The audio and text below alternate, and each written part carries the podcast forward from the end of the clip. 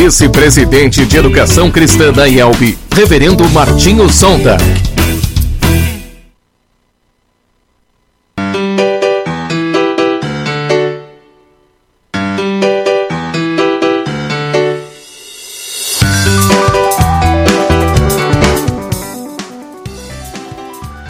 Olá, estamos novamente na Rádio Cristo para, todo, para Todos, apresentando o programa Pergunte ao Pastor. Saúdo a todos vocês que estão conosco nesse momento, como também aqueles que estarão conosco nos momentos de reprises e, e publicação no Facebook ou no YouTube.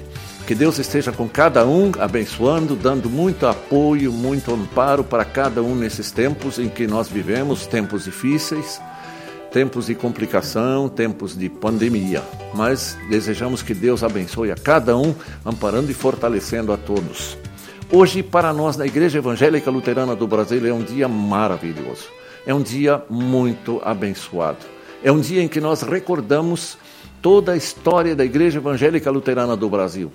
Hoje, dia 24 de, de junho, é o dia de, do aniversário de fundação da IELB, Igreja Evangélica Luterana do Brasil estamos festejando o aniversário de número 117. E desejamos a todos que estão conosco que Deus abençoe o trabalho desta igreja para continuar levando Cristo para todos. E eu quero ler no início um, alguns versículos do Salmo 66 como oferta de gratidão, diz o título de louvor e gratidão a Deus por Deus ter abençoado tanto o trabalho da igreja ao longo dos 117 anos. Diz o salmista assim, e esta também é a recomendação para todos nós: Aclamai a Deus, toda a terra, salmodiai a glória do seu nome, dai glória ao seu louvor. Dizei a Deus que tremendos são os teus feitos. Pela grandeza do teu poder, a ti se mostram submissos os teus inimigos. Prostra-se toda a terra perante ti, canta salmos a ti, salmodia o teu santo nome. Vinde e vede as obras de Deus, tremendos feitos para com os filhos dos homens. Assim deve ser a nossa expressão de louvor e gratidão a Deus, reconhecendo os tremendos feitos de Deus em favor do trabalho e da evangelização de nosso país. Nós somos gratos a Deus e rogamos que Deus continue abençoando a todos nós. Hoje nós temos o, o, a alegria de receber também nesse programa um estudante de teologia, um formando que está no Seminário Concórdia e vai participar do programa de hoje. É o estudante, o teologando Miguel Bergman. Ele vai apresentar logo depois a reflexão do dia. Então, bem-vindo, chamo bem-vindo a esse nosso querido irmão, estudante, teólogo, que vai se formar pastor durante este ano. Eu quero é, hoje, então, é, começar com um hino que lembra os 500 anos da Reforma.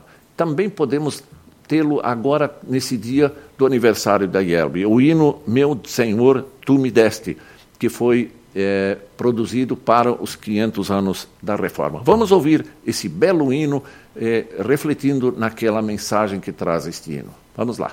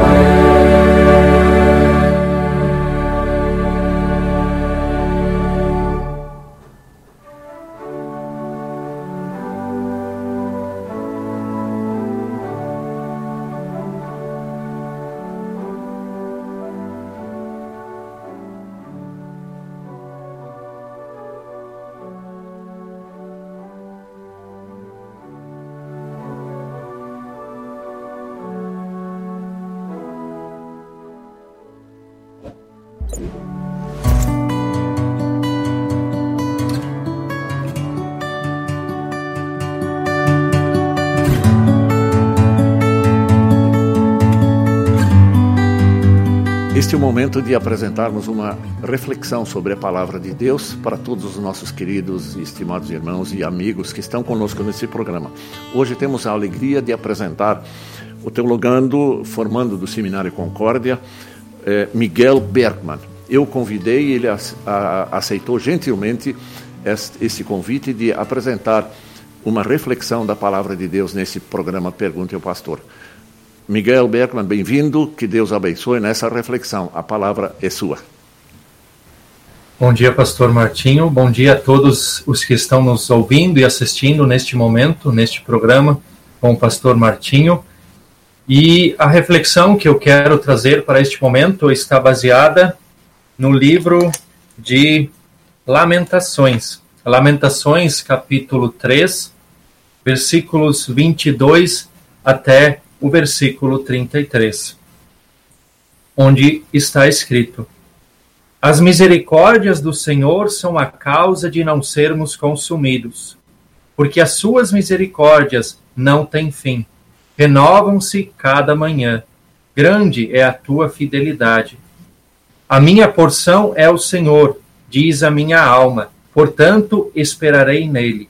O Senhor é bom para que para os que esperam nele para aqueles que o buscam.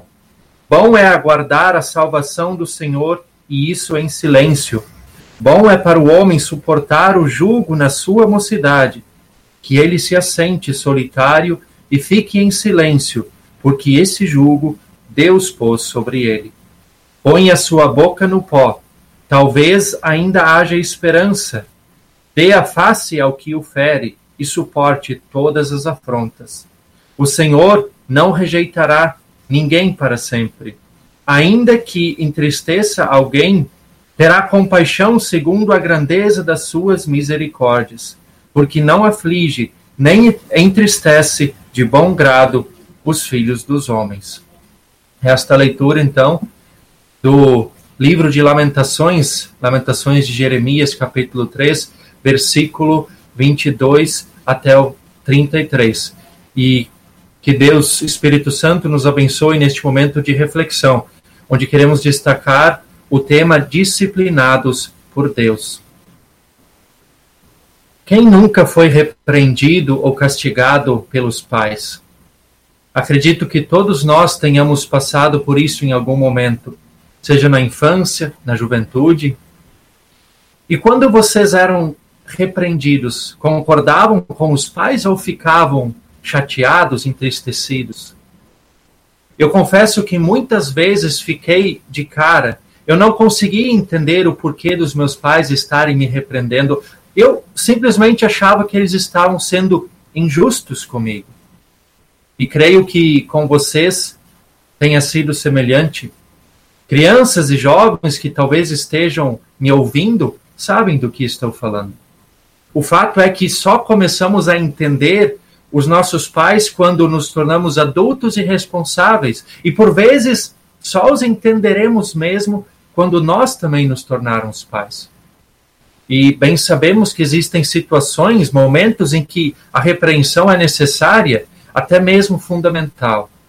Será que pais que amam seus filhos os deixarão fazer o que bem entenderem?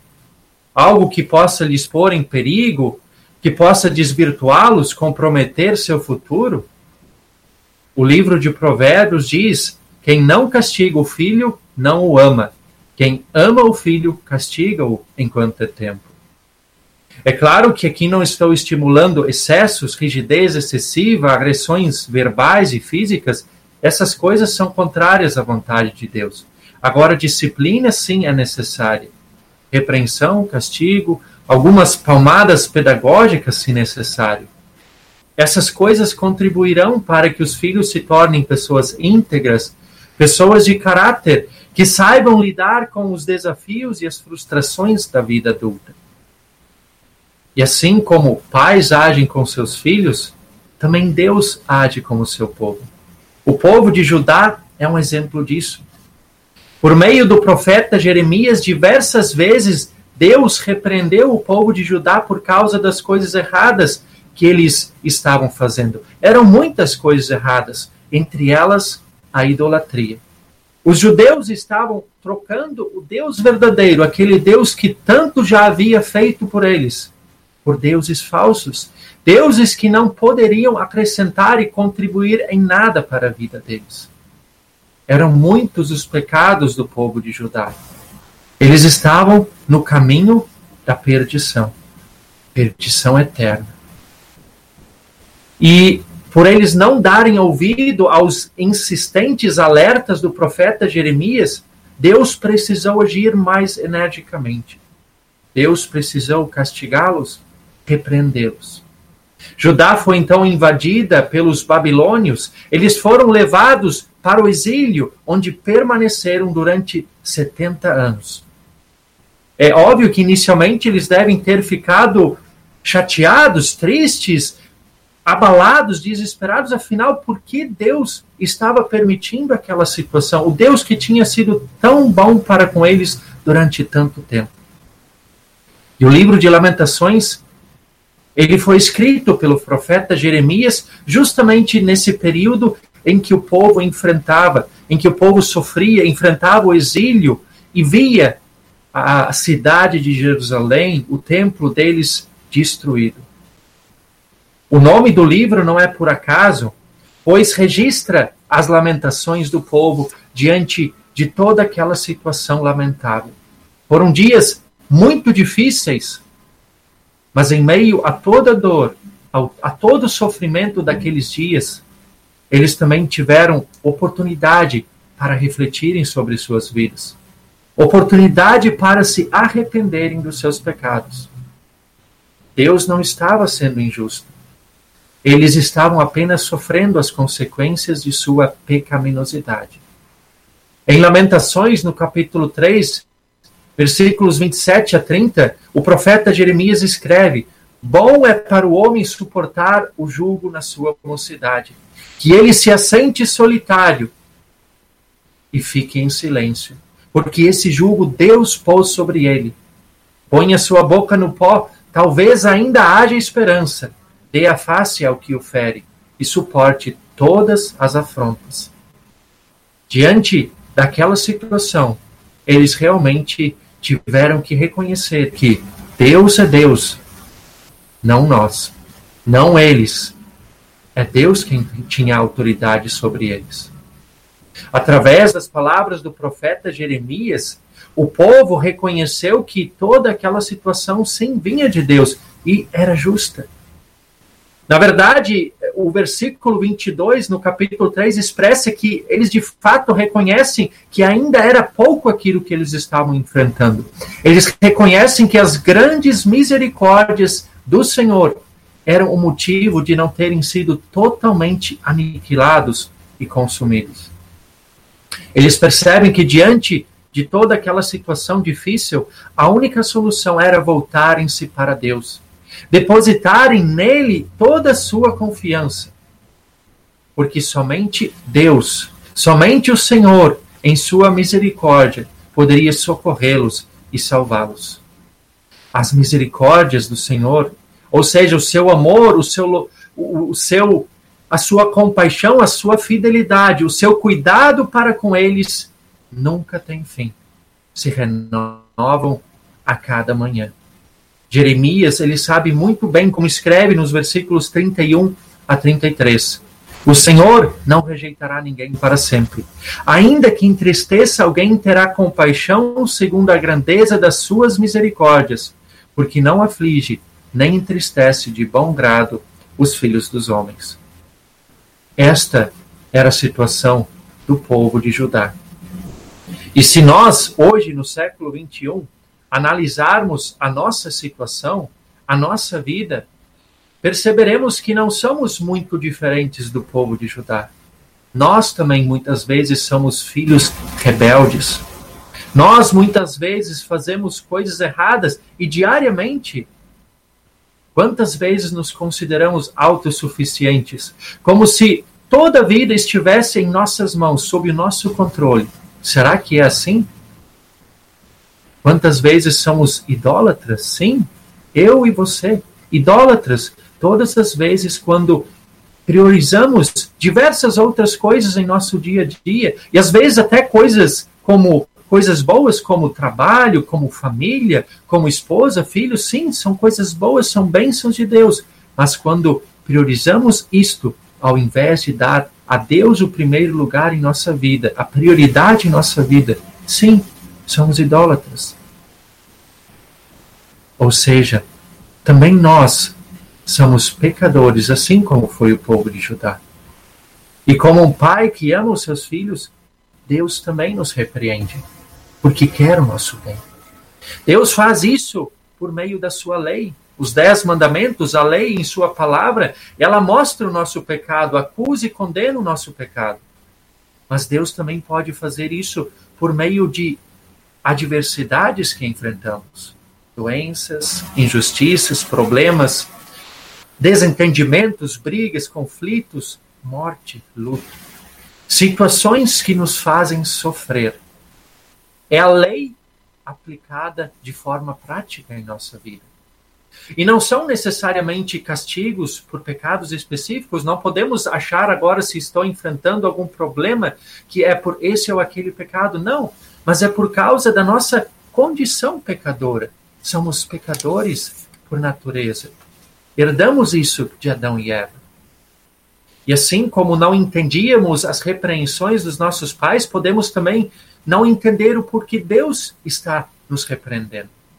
Nessas horas, podemos inclusive achar que talvez Deus esteja sendo injusto com a gente, ou que ele tenha nos abandonado. Contudo, são essas situações, situações de sofrimento, de dor, de repreensão, que geralmente nos levam a reconhecer a nossa insuficiência. Ou seja, que são, não somos autossuficientes, mas que somos dependentes, que não temos tudo sob controle. Reconhecer que sim, muitas vezes somos rebeldes, idólatras, enfim, reconhecer o quanto somos pecadores. E nessas horas nós temos que não temos outra alternativa a não ser admitir que sim, Deus é Deus, não nós. É Ele quem tem autoridade, não nós. Ele é nosso Pai, nós somos filhos. Quando pais castigam e repreendem seus filhos, eles não fazem isso por prazer, por bom grado, porque, porque têm gosto nisso. Não. Eles o fazem porque amam seus filhos, porque querem o bem dos seus filhos. E é da mesma forma que Deus age conosco. Ele não nos repreende porque goste de fazer isso, porque sinta prazer nisso, ou porque isso seja algo bom e agradável para ele. Muito pelo contrário. Ele faz isso com dor no coração, mas faz porque nos ama, porque não quer a nossa perdição, porque quer o nosso bem, porque cuida de nós, porque nos trata como o pai que ama seus filhos. Repreensão e castigo não são a obra principal de Deus. Deus é amoroso e misericordioso. A obra principal de Deus foi manifestada em Jesus Cristo, seu Filho. Nós merecíamos a condenação eterna por causa da nossa condição pecadora. Mas Deus fez com que Jesus sofresse o castigo em nosso lugar, o castigo que eu e você merecíamos. A misericórdia de Deus é a causa de não sermos consumidos eternamente. Hoje, pela fé em Cristo, temos paz, perdão, salvação eterna. E acima de tudo, temos um Deus amoroso, um Deus que ama, um Deus que cuida dos seus filhos, que repreende sim quando é necessário. Mas são justamente as situações de dor e sofrimento que geralmente mais nos aproximam de Deus. São esses momentos que nos fazem reconhecer o quanto somos dependentes e nos levam à conclusão de que a única alternativa é nos entregarmos inteiramente nos braços do Senhor, nos submetermos inteiramente à Sua vontade. Um Deus que é fiel, um Deus que é justo, um Deus cujas misericórdias se renovam a cada manhã. E permaneçamos sempre firmes nesta confiança, por amor de Jesus. Amém. Obrigado teologando, futuro pastor da IELB, teologando Miguel Bergman, por esta reflexão. É edificante, ela nos leva a entender o propósito de Deus na nossa vida e mesmo quando Deus tem que nos chamar a atenção e nos disciplinar. Ele sempre quer o nosso bem. Que Deus te abençoe nos estudos deste ano e na formatura que será em breve e que sejas um pastor muito abençoado da IELB nos próximos tempos, durante toda a tua vida. Que Deus te abençoe mais uma vez. Muito obrigado pela tua participação.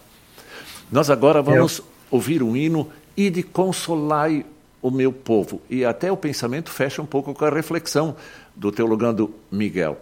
E de consolai o meu povo. Vamos lá.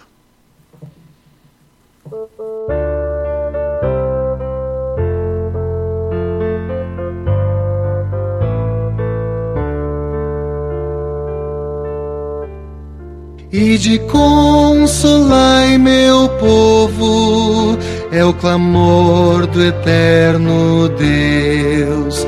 Aos que estão em densas trevas, urge a voz dos altos céus. A Jerusalém pregai sobre a paz de Deus o Pai e dizei que perdoados foram todos os pecados.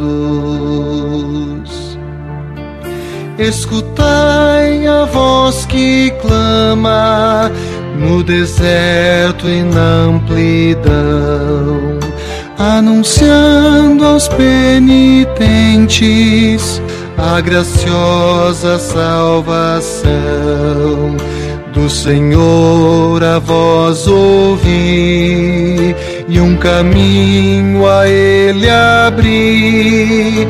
Vales, montes reverentes, recebei-o muito contentes. Mesmo cheios de pecados, em sua graça confiai revestidos de humildade, em seu reino assim entrai. Pois a glória do Senhor revelada é por amor, e há de vê-la ao mundo inteiro. Eis a voz do mensageiro.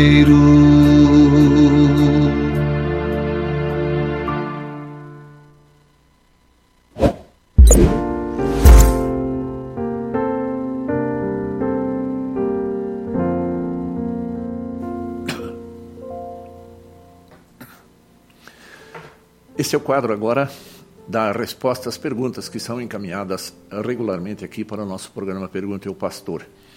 A pergunta que foi encaminhada para hoje é a seguinte: o que é um cristão carnal? Ou, como ela foi formulada, o que são cristãos carnais? Baseado no texto de 1 Coríntios, capítulo 3, versículo 1, onde o apóstolo Paulo, escrevendo à congregação de Corinto, ele escreve assim: Eu, porém, irmãos, não vos pude falar como a espirituais, e sim como a carnais, como a crianças em Cristo. Ele continua: Leite vos dei a beber, não vos dei alimento sólido, porque ainda não podeis suportá-lo, nem ainda agora podeis, porque ainda sois carnais. Obrigado para aquele que nos enviou essa pergunta. Essa é uma pergunta muito importante que nós vamos tentar responder com a palavra de Deus. É, na realidade, quando a gente olha o texto de, do apóstolo Paulo, ele menciona três nomes de pessoas, na, quer dizer, qualificação. Ele diz assim, ele fala de, do homem natural, fala do homem aqui nesse texto, de homem carnal e do homem espiritual. Vamos falar primeiro o que é um, o homem natural. O natural é aquele que não é cristão, que não tem fé não foi renovado pelo renascimento. Cristo disse para Nicodemos naquela história, é necessário renascer. Natural então é aquele que quando nasce não chega à fé, o Espírito Santo ainda não o agraciou com o novo re renascimento. E é a pessoa que vive assim afastada de Deus. Ela não crê, não caminha com Deus, não vive, não tem esperanças, não tem a vida eterna garantida, não tem o perdão de Deus. É o homem natural. Este, infelizmente, enquanto continua sendo apenas homem natural, ele não tem salvação. ele é salvo somente quando Deus o conduz à graça e pela graça Deus o conduz à fé, para que ele então seja filho de Deus. Mas aqui o apóstolo Paulo, escrevendo aos Coríntios, à congregação de Corinto, ele fala: Não vos pude falar como a espirituais, e sim como a carnais, como a crianças em Cristo, crianças em Cristo. É interessante que nós entendamos todo o contexto dessa frase que o apóstolo Paulo escreveu. Paulo se dirige, na realidade, aos cristãos na igreja de Corinto. Ele começa assim nesse versículo: Eu, porém, irmãos. Paulo chama estes, de que ele chama de carnais, de irmãos. Isso significa que eles pertencem já a, a, a, Deus, eles já são filhos de Deus. Então, é, o que, que aconteceu? Ele havia explicado, é, o apóstolo Paulo havia explicado que o homem espiritual que conhece a Cristo, ele possui a mente de Cristo. Olhem, escute o capítulo 2, versículo 16.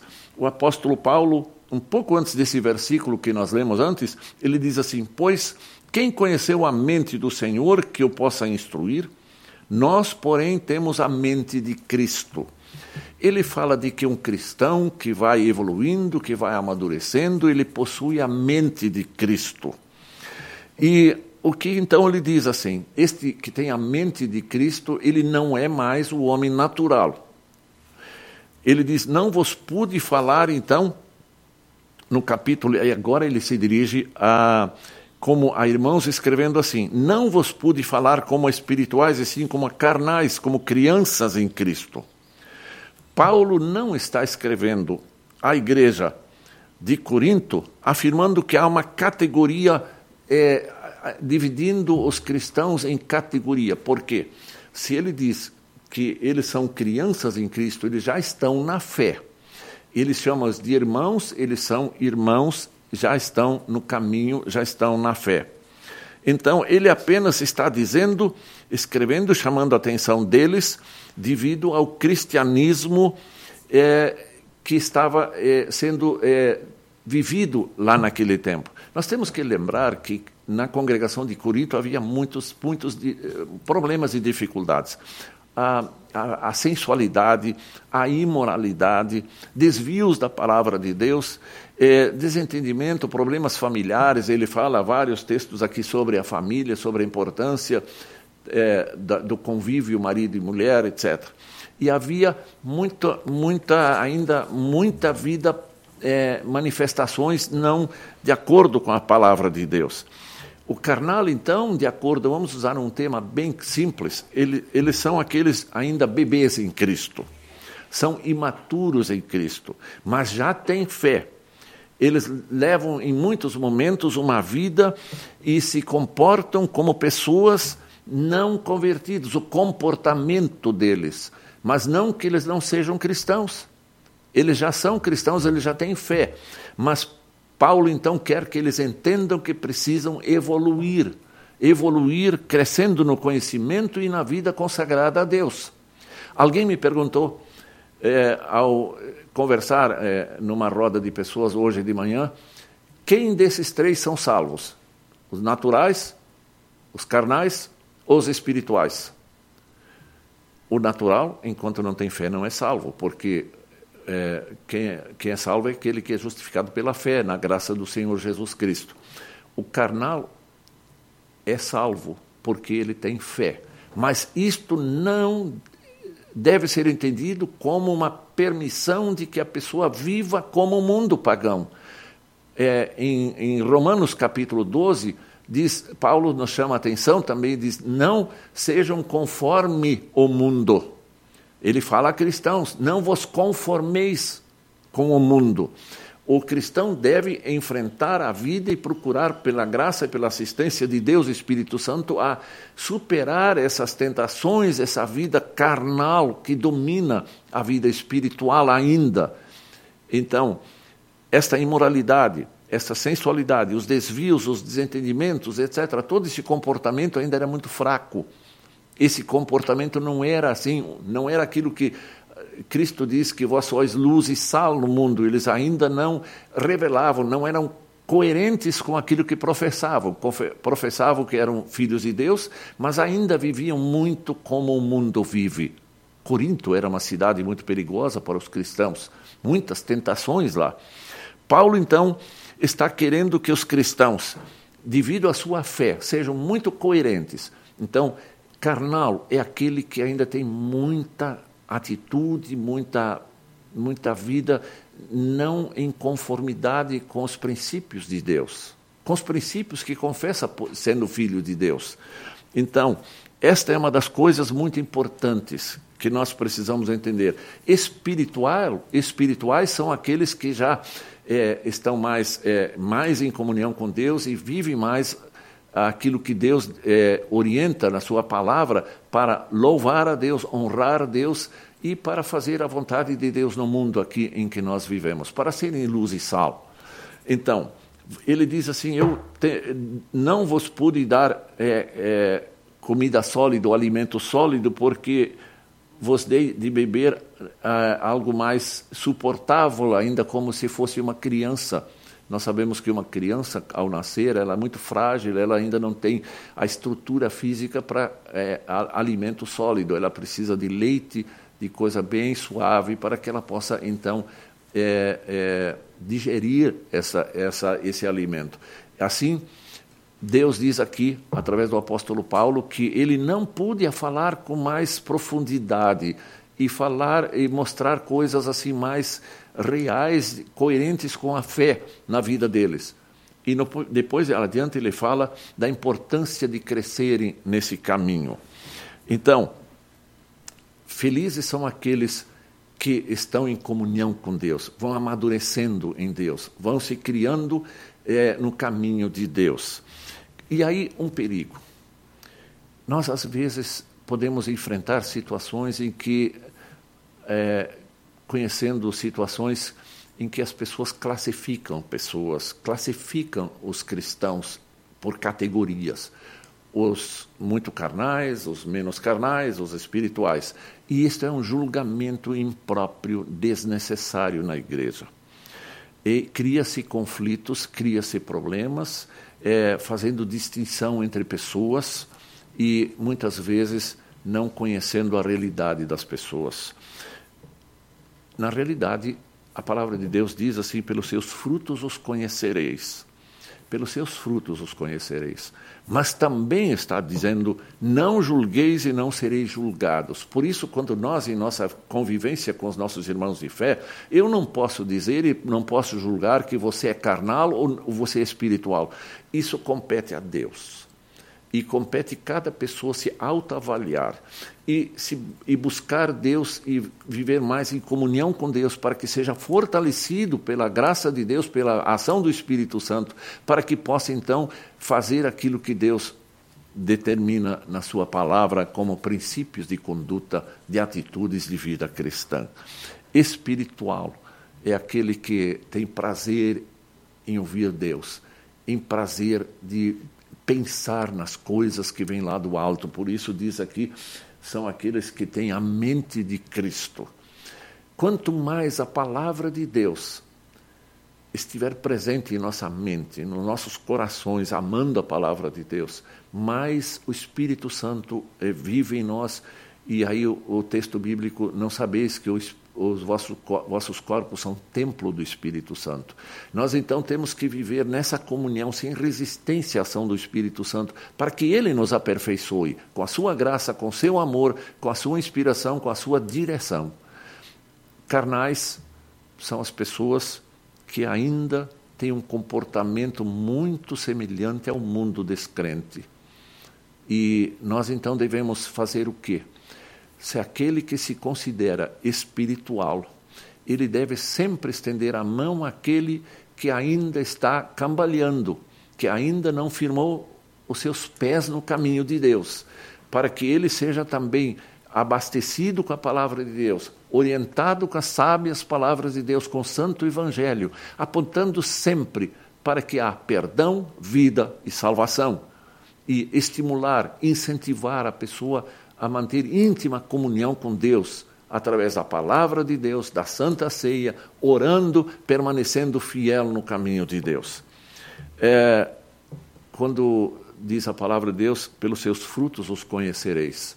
Nós podemos sim olhar pela vida dos cristãos e quando alguém se desvia muito e tem práticas que são inconvenientes e que até desonram a Deus, mesmo dizendo-se em fé com Deus, nós precisamos também em, em misericórdia essas pessoas, ir ao encontro das pessoas e dizer: meu amigo, meu irmão, você está vivendo de uma forma inadequada. Vamos juntos andar com Deus. Vamos buscar a palavra de Deus.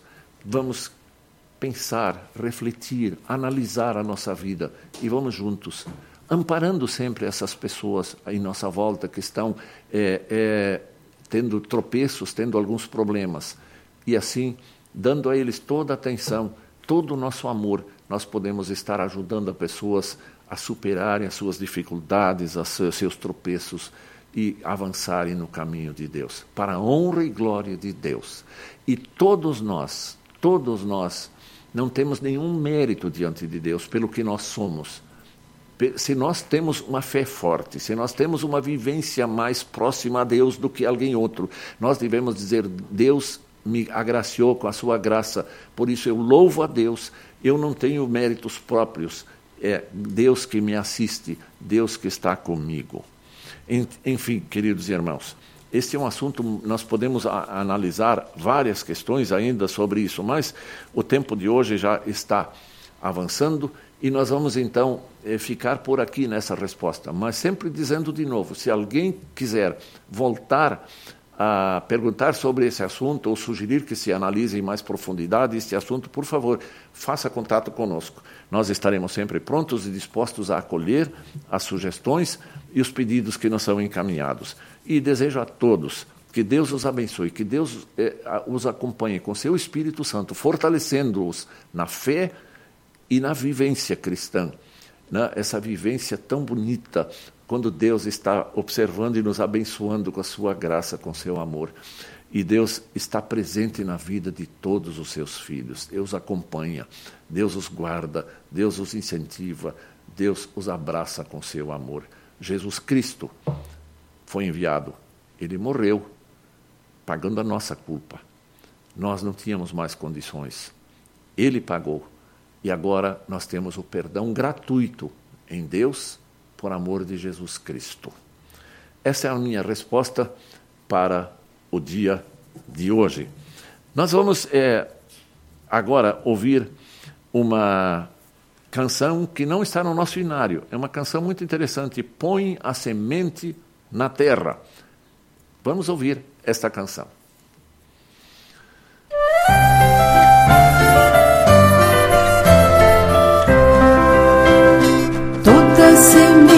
Semente é um anseio de frutificar, e todo fruto é uma forma de a gente se dar. Põe a semente na terra, não será em vão. Não te preocupe, a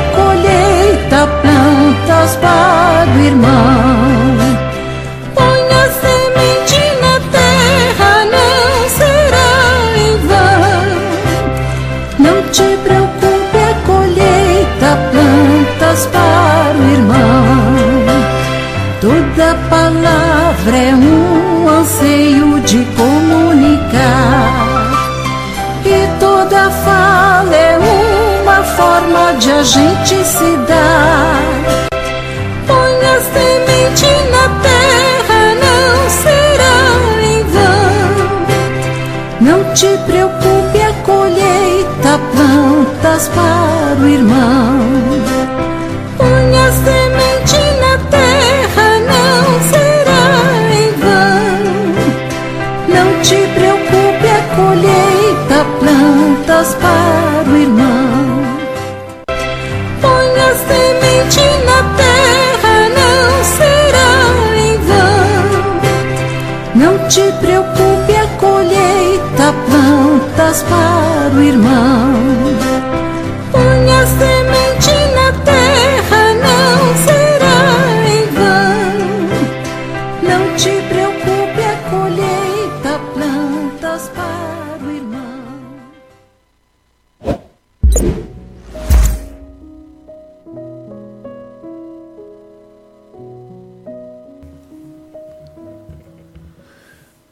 Depois desse hino, vamos para o nossa, nosso estudo da palavra do credo apostólico. Nós estamos estudando nesses, nessa, nesse programa, na sequência, o credo apostólico. E nós já fizemos é, nove estudos, hoje é o décimo estudo do credo apostólico.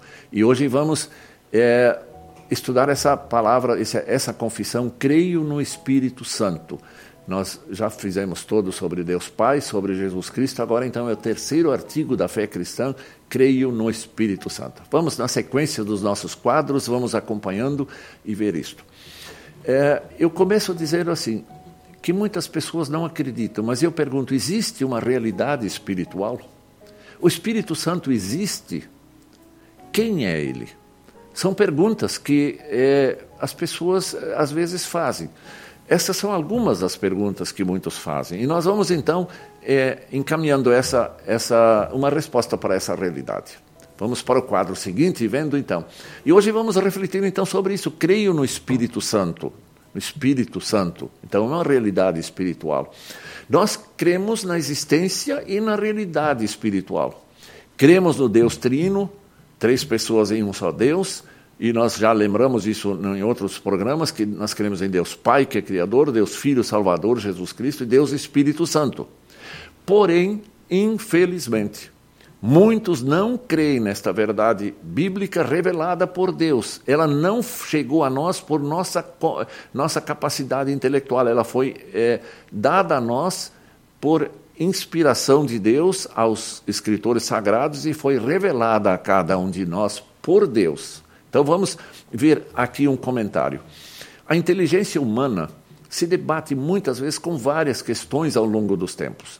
Uma delas é a proposta pela epistemologia, que é a filosofia ou a teoria do conhecimento. Esse ramo da filosofia estuda a origem, a estrutura, os métodos e a validade do conhecimento humano. Durante séculos, filósofos debateram o significado da, de realidade. O que é realidade? O que é real e o que não é real? Alguns deles insistiram em que apenas as coisas materiais são reais. Outros entenderam que a única realidade é a espiritual. No entanto, a Bíblia nos informa que tanto a realidade material física como as espirituais são reais, são realidade. Então vamos ver, vamos adiante. O, o atento observador, com a sua capacidade mental, pode conhecer a realidade do mundo físico, isso não tem nenhuma dúvida. E a realidade espiritual, existência do Espírito Santo, ele chega a conhecer pela sua capacidade mental. Aqui lidamos com uma sabedoria superior, a qual não é encontrada entre os homens letrados e sábios do mundo, sem a inspiração, sem a presença de Deus. Crer que existe o Espírito Santo depende da sabedoria que não é deste mundo, é o, que diz a palavra de Deus. Eu cito um texto bíblico. O apóstolo Paulo mostra um contraste entre a sabedoria humana e a sabedoria de Deus, a sabedoria espiritual. Eu leio esse texto. Então, o que poderão dizer os sábios e os instruídos? O que vão dizer os grandes oradores deste mundo? Deus tem mostrado que a sabedoria desse mundo é loucura quando negam a palavra revelada. Pois Deus, na sua sabedoria, não deixou que os seres humanos o conhecessem por meio da sabedoria deles. Pelo contrário, resolveu salvar aqueles que creem e fez isso por meio da mensagem que anunciamos, a qual é chamada de loucura, de louca. Aqui, então, eu, eu, omito uma parte do versículo e continuo. Mas nós anunciamos o Cristo crucificado, uma mensagem que para os judeus é ofensa e para os não-judeus é loucura. Mas para aqueles que Deus tem chamado, tanto judeus como não-judeus, Cristo é o poder de Deus e a sabedoria de Deus.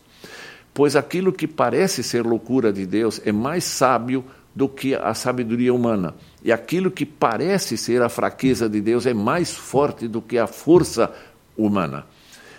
Então, é muito claro o que o apóstolo está dizendo lá. A sabedoria de entender a questão espiritual, de crer no Espírito Santo, precisa vir de Deus, do próprio Espírito Santo que nos leva à fé e aceitar aquilo que Deus revela em Sua Sagrada Escritura. O que, o que a Bíblia diz a respeito do Espírito Santo? Deixa absolutamente claro que o Espírito Santo é Deus. Alguns textos bíblicos agora vamos desfilar, é assim na sequência. Ao dar o grande comissionamento aos discípulos, Jesus disse: Ide fazer discípulos de todas as nações, batizando-os em nome do Pai, do Filho e do Espírito Santo. Mateus 28, 19. Se o Espírito Santo não fosse Deus, Jesus não diria que o batismo deveria ser feito também no nome dele, no nome do Espírito Santo. Em Atos dos Apóstolos 5, versículo 3 e 4, está o relato do episódio de Ananias e Safira que tentaram enganar ao apóstolo Pedro. Pedro disse a eles: Ananias, por que encheu Satanás o teu coração? Para que mentisses ao Espírito Santo. Eles então, lá diante do altar, estavam dizendo uma inverdade, e Pedro disse: Vocês não estão. É, é, é, para que vocês estão mentindo ao Espírito Santo. E aí ele acrescenta: não mentiste aos homens, mas a Deus. Então, aqui está claro que Pedro chama de, o Espírito Santo de Deus. Em 1 Coríntios 6, 11, o apóstolo Paulo, escrevendo, ele diz: Vós vos lavastes, fostes santificados e vós fostes justificados em nome do Senhor Jesus Cristo e no Espírito do nosso Deus. O Espírito Santo é apresentado como um ser, um ente. Então eles foram lavados no Espírito Santo. É como alguém existente. E o Espírito Santo fala, certa vez, quando eles estavam adorando o Senhor e jejuando, o Espírito Santo lhes disse: Separem para mim Barnabé e Saulo, a fim de, de fazerem o trabalho para o qual eu vos tenho ordenado. Aqui é interessante que o Espírito Santo fala. Ele que falou. Então, quem fala? É alguém existente, o ser que precisa estar. Pergunto: alguém que não existe fala?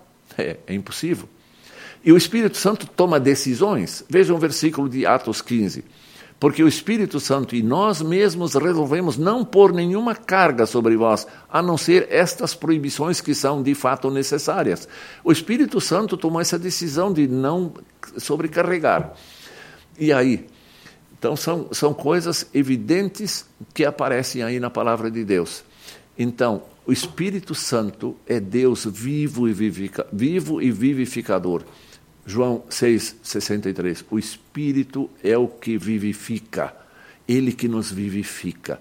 É, um, é alguém que existe, que atua e nos faz viver. Ele também é o consolador e guia da verdade, e nos guia à verdade. Texto bíblico. Mas aquele Consolador, Espírito Santo, que o Pai enviará em meu nome, vos ensinará todas as coisas e vos fará lembrar de tudo quanto vos tenho dito. Cristo falando em João capítulo 14 e 26. Então, por que ele é chamado de Espírito Santo? Por quê? Primeiro, ele mesmo é santo, como todo o texto bíblico aponta. Segundo, ele nos santifica e nos leva à fé e nos mantém na fé. E aí Isaías diz assim: Santo, Santo, Santo é o Senhor dos exércitos, toda a terra está cheia da sua glória. É, é a lembrança da Trindade, Santo, Santo e Santo, Deus Pai, Filho e Espírito Santo. Interessante na, na, no batismo de Jesus, apenas mencionando lá, nós lembramos quando Jesus foi ao encontro de João Batista lá no Rio Jordão, ele para ser batizado. Então, no momento do batismo, a Trindade se revela como três seres, três pessoas em um só Deus.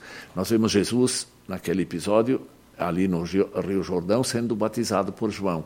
O Espírito Santo desce sobre Jesus lá em forma de pomba, não como não é pomba, é uma em forma de pomba para que fosse visível, é o Espírito Santo é, sobre Jesus. E o Pai fala dos céus: Este é meu filho amado em quem me comprazo. Jesus, o Espírito Santo e Deus Pai falando dos céus. São é a Santíssima Trindade, o, o, o Espírito Santo existente, real, verdadeiro. E vamos ler uma, umas partes do credo atanasiano ele diz assim: aquele que quiser ser salvo, antes de tudo, deve manter a verdadeira fé cristã. Quem não a conserva, quem não a conservar na íntegra e inalterada, sem dúvida permanecerá, perecerá eternamente. Ora, a verdadeira fé cristã é esta: que honremos um só Deus na Trindade e, e a Trindade na unidade sem confundir as pessoas ou dividir a substância, pois uma é a pessoa do Pai, outra é do Filho e outra é do Espírito Santo. Mas uma só é a divindade do Pai, do Filho e do Espírito Santo, iguais em glória e da mesma majestade eterna. Qual o Pai, tal o Filho e tal o Espírito Santo. O Pai é incriado, o Filho é incriado, o Espírito Santo é incriado, existem desde a eternidade, eu acrescento. O Pai é incomensurável, o Filho é incomensurável, o Espírito Santo é incomensurável. O Pai é eterno, o Filho é eterno, o Espírito Santo é eterno. Contudo, não são três eternos, mas um só eterno. Com, como também não são três incriados, nem três incomensuráveis, mas só um, mas um só incriado e um só incomensurável. Da, da mesma maneira, o Pai é todo-poderoso, o Filho é todo-poderoso, o Espírito Santo é todo-poderoso. Contudo, não são três todo-poderosos, mas um só todo-poderoso. Assim, o Pai é Deus, o Filho é Deus, o Espírito Santo é Deus. Contudo, não são três deuses, mas um só Senhor, um só Deus. Assim, o Pai é Senhor, o Filho é Senhor, o Espírito Santo é Senhor. Contudo, não são três senhores, mas um só Senhor. Pois, assim como pela verdade cristãos somos obrigados a confessar cada pessoa, em particular, como sendo Deus e Senhor, assim somos proibidos pela fé cristã de falar de três deuses ou senhores. O Pai por ninguém foi feito, nem criado nem gerado. O Filho não foi feito nem criado, mas gerado somente pelo Pai. O Espírito Santo não foi feito nem criado nem gerado pelo Pai e pelo Filho, mas procede deles. Logo, um só Pai, não três pais, um só filho, não três filhos, um só Espírito Santo, não três Espíritos Santos. E agora alguém, antes de ler essa parte final, alguém vai dizer, mas isso é incompreensível para a mente humana. Eu confesso também, como até Agostinho também falava, é complicado. A mente nossa não pode conceber três pessoas, um só Deus. Na matemática, um mais um mais um são três. E aqui, um mais um mais um é um. Três pessoas e um só Deus. É Deus se revelando. A nossa capacidade intelectual é tão limitada que não consegue conceber na grandeza toda esta, esta majestade de Deus. Mas nós dizemos, eu creio, eu creio no Espírito Santo. E aqui confessamos então o terceiro artigo da fé cristã: o Espírito Santo me chamou pelo Evangelho, iluminou com seus dons, me santificou e conservou na fé verdadeira. E queira Deus que sejamos conservados na fé verdadeira durante todo, toda a nossa vida, para que um dia nós sejamos recolhidos por Deus.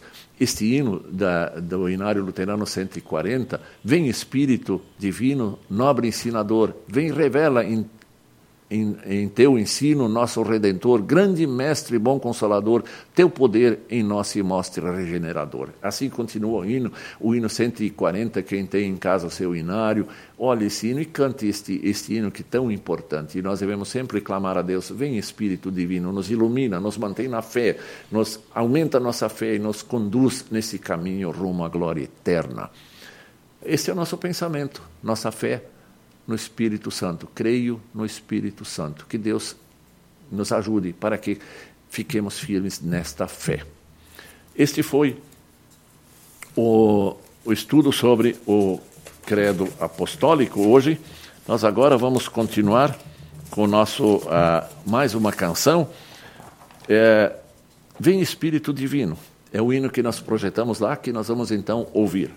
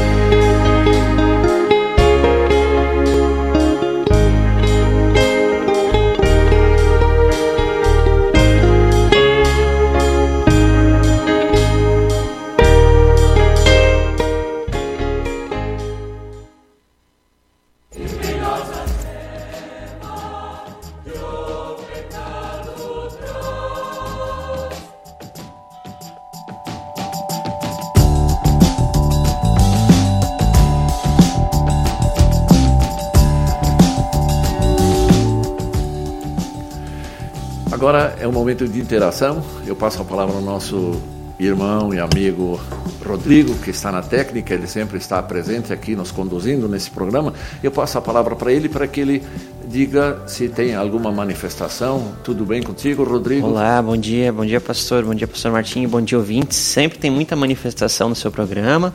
Uh, temos várias pessoas assistindo. A Selmira Santana dando bom dia, a Márcia Prit também sempre acompanhando. Noemi Lucila Scherer aqui. Deixa eu só mudar que até mudou a página aqui agora. A René Rose, bom dia, pastor. Rosane Neufeld. Uh, bom dia, o Vladimir, Rogério Praz dando bom dia, a Aida Marlene Bundi, o Fernando da Costa Lino dando bom dia, parabenizando a Yelbe, né, pelos 117 anos, a Ivone Rodrigues, uh, bom dia pastor, dia maravilhoso, parabéns para todos nós luteranos, tão abençoados, damos glórias ao Senhor com muita gratidão no coração. Sou Yelbe Cristã Luterana, aqui em Jaboatão, Pernambuco, Brasil. Muito bom. O Edísio também, é lá de Jaguare, Jaguaré, Espírito Santo, Guten Morgen. Guten Morgen. Girley, é, assistindo de charqueadas. A Ivone também, bom dia. É a maravilhosa Rádio CPT, todos que estão conosco neste dia festivo para nós com aniversário, né? O Carlos Plummer também sempre ligado lá no YouTube. Uh, muito bom ver o Miguel, ele coloca aqui, o Miguel que foi o, o seminarista que fez a nossa reflexão. O Francisco Eberhard também acompanhando. Bom dia, abençoado programa a todos os irmãos. Uh, a Maria Helena Klippel, bom dia lá de Cacoal. A Ivone fala do louvor, da primeira música lá. O Yuri Correia sempre acompanha a gente também, né? Como sempre, o pastor Martinho sendo muito sábio em suas palavras. Que Deus venha abençoar esse seu povo. Uh, a nossa querida Yelbe hoje comemora 117 anos. Aí da Marilyn Bund também coloca, Pastor Martinho, suas palavras são muito importantes para o meu dia. Muito bom esse programa. O Idjalma também acompanhando, bom dia a todos em Jesus. O Fernando comenta, a trindade parece também em Gênesis 1, quando diz que o Espírito pairava sobre as águas, ali temos a pessoa do Espírito Santo como é perfeita a Bíblia em nos revelar essas verdades. Inclusive, né? ali quando fala, foi boa lembrança, e fala também que quando Deus criou o homem, ele diz assim: façamos o homem. Então, esse façamos é um diálogo de quem com quem? É da Trindade. Né? Uhum. Façamos, uhum. é o plural que está dito ali no original. Exatamente. E, pastor, hoje então é aniversário. Uh, só lembrando, hoje no, no, Revista a gente já, a Luana já trouxe essa informação. Eu estou colocando ali nos comentários, tá? Algumas orientações. E o presidente, o presidente Geraldo e a Aline também prepararam um, um, um, vídeo. um vídeo. né? E a gente convida, deixa o convite aqui também, no, Yelb, no programa Yelb em Ação da Tarde, a gente também vai, vai deixar isso. Uh, assistam o vídeo, assistam a mensagem do presidente e a, a vice-presidente de comunicação, Aline, também deixa uma orientação ali para que todos mandem um vídeo um curto, pequeno né? Vídeo, pequeno é. vídeo de 30 uhum. minutos, de 30 segundos, né? No celular, ali tem as orientações, então assistam o vídeo que eu, que eu coloquei ali nos comentários e participem, né? Mandem o um vídeo, mandem aqui para o WhatsApp da rádio, né? Uh, a gente está sempre ligado aqui no WhatsApp. E, bom, é isso. À tarde temos o programa Yelb em Ação, né, pastor? Ótimo, Muito obrigado. Ótimo. E lembrando sempre que qualquer dúvida pode mandar aqui para o contato CPT uh, o seu e-mail, né, martinho.yelb.org.br. Muito Era bom, isso, Rodrigo. E obrigado a todos que se manifestaram aí e desejo a todos que tenham um dia muito abençoado, também um fim de semana muito abençoado. E queira Deus que conduza a nossa IELB, que conduziu durante 117 anos com a sua graça, a sua proteção, que continue abençoando a todo esse trabalho da igreja, cada um dos irmãos que pertence à igreja e quem sabe Deus permita que muitos ainda passem a ser membros da Igreja Evangélica Luterana do Brasil. Nós vamos terminar com uma breve oração e depois concluindo com um hino. Querido Deus, obrigado por 117 anos de bênçãos na tua igreja. Pedimos perdão por nossas deficiências, por nossos pecados e por não termos sido sempre tão eficazes e eficientes no nosso trabalho como teus filhos, como membros da igreja. Sabemos que tu nos perdoas por amor de Cristo. Te agradecemos muito por todos os que trabalharam na igreja desde o início, desde a sua fundação, e continuam firmes até hoje, e tu estarás promovendo cada vez mais pessoas, chamando mais pessoas para conduzirem esse trabalho em teu nome. Senhor Deus, abençoa a todos. Guarda aqueles que estão conosco nesse programa, sob tua bênção, e também durante todos os próximos dias. Cuida de todos nós, de toda a humanidade, sempre com tu, tua graça e tua orientação. Nós oramos em nome de Jesus Cristo, nosso Senhor e Salvador. Amém. Desejo a todos um fim de semana muito abençoado, que Deus os guarde. E se Deus permitir, estaremos de volta na próxima semana, próxima quinta-feira. Nós vamos concluir o nosso programa de hoje com canto Concluímos com Louvor. Lembrando especialmente também a graça dos 117 anos da IELB. Tenham todos um bom dia de hoje, abençoado por Deus e os próximos dias sempre sob a sua bênção e proteção. É isto. Amém. Até o próximo programa.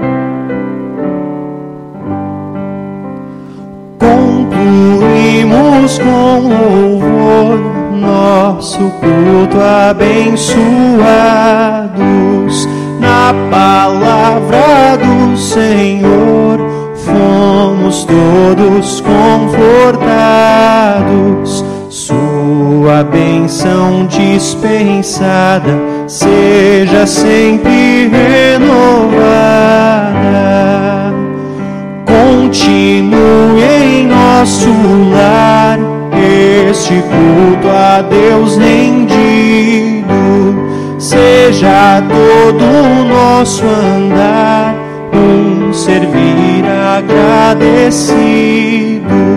Seu